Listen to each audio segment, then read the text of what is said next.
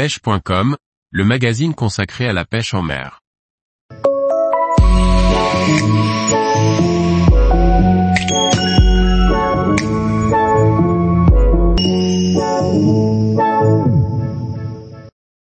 Pêche sur la Loire en radeau en été, tenue et activité des poissons. Par Matteo Risi.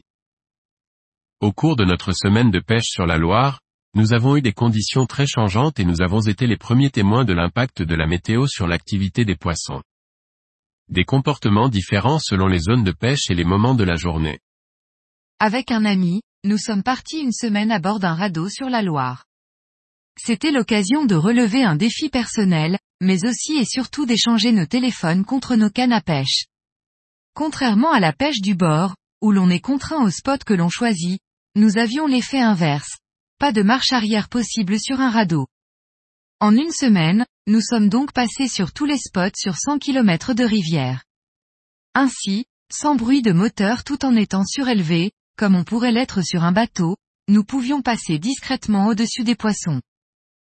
L'été 2023 a été très variable, entre forte chaleur et pluies intempestives. Durant nos six jours de dérive, nous avons eu droit à tous les temps.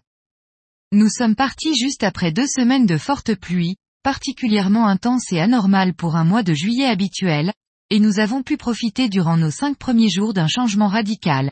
Grand soleil, presque aucun nuage, et plus de 30 degrés Celsius à l'ombre. Pas vraiment des temps rêvés pour pêcher efficacement. Le dernier jour a été radicalement différent, avec un temps très bas et de la pluie sur la fin de la journée. Toutes ces précisions sont importantes, car comme vous allez le voir juste après, ces temps très changeants ont fortement conditionné la tenue des poissons et notre pêche par la même occasion.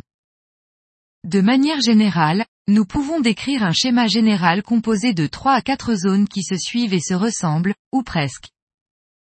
Zone 1, faible profondeur. Ce sont souvent des zones avec d'importantes accélérations de courant. Ces zones sont souvent remplies de roches. En amont de ces zones, nous retrouvons parfois très peu d'eau, avec de grands bancs de sable. Cette première zone est souvent très riche en barbeaux. Ils se déplacent en bancs constitués parfois de plusieurs centaines d'individus. Zone 2, profondeur moyenne.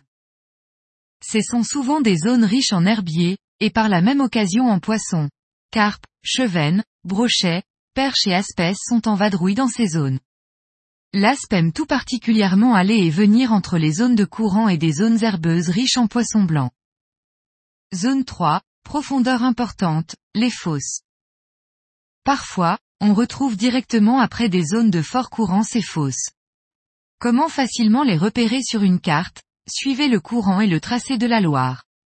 Pratiquement, à chaque fois que le courant vient frapper à 45 degrés une berge formant un virage, vous retrouverez une fosse plus ou moins profonde. Ces zones abritent souvent des silures, mais aussi des cendres qui cohabitent assez bien avec ces géants d'eau douce. Les deux espèces principalement recherchées au cours de notre périple étaient l'aspe et le silure. En étant toute la journée, de 9h à 19h, sur l'eau et toute une semaine durant, nous avons pu directement observer suivant la météo les mouvements des poissons d'une zone à une autre. Lors des cinq premiers jours, le soleil était très haut dans le ciel et l'ambiance était presque suffocante. Les espèces étaient donc très difficiles à leurrer. Il fallait se lever tôt pour espérer prendre un poisson, le coup du matin étant plus productif, à notre goût, que le coup du soir par de trop fortes chaleurs.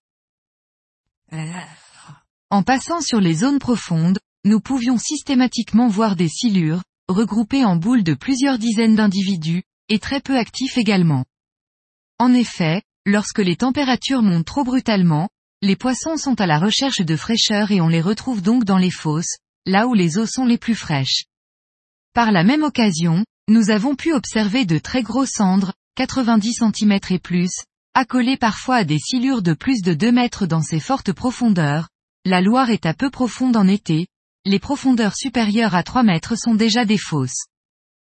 Lors de notre dernier jour, cependant, avec l'arrivée de la pluie, d'un voile nuageux et de la baisse des températures, nous avons pu constater que les silures avaient quitté les fosses. Nous n'en reverrions plus. Par la même occasion, les espèces se sont réveillés et sont restés bien actifs toute la journée, nous offrant régulièrement les montées d'adrénaline tant recherchées à la touche. Moralité, en été, quand il fait très chaud, profitez, vous aussi, des fraîcheurs matinales. Lorsqu'après un épisode de forte chaleur, il se met à pleuvoir, prenez votre imperméable, et sortez vos leurres. Vous aurez sans doute de belles surprises. Tous les jours, retrouvez l'actualité sur le site pêche.com. Et n'oubliez pas de laisser 5 étoiles sur votre plateforme de podcast.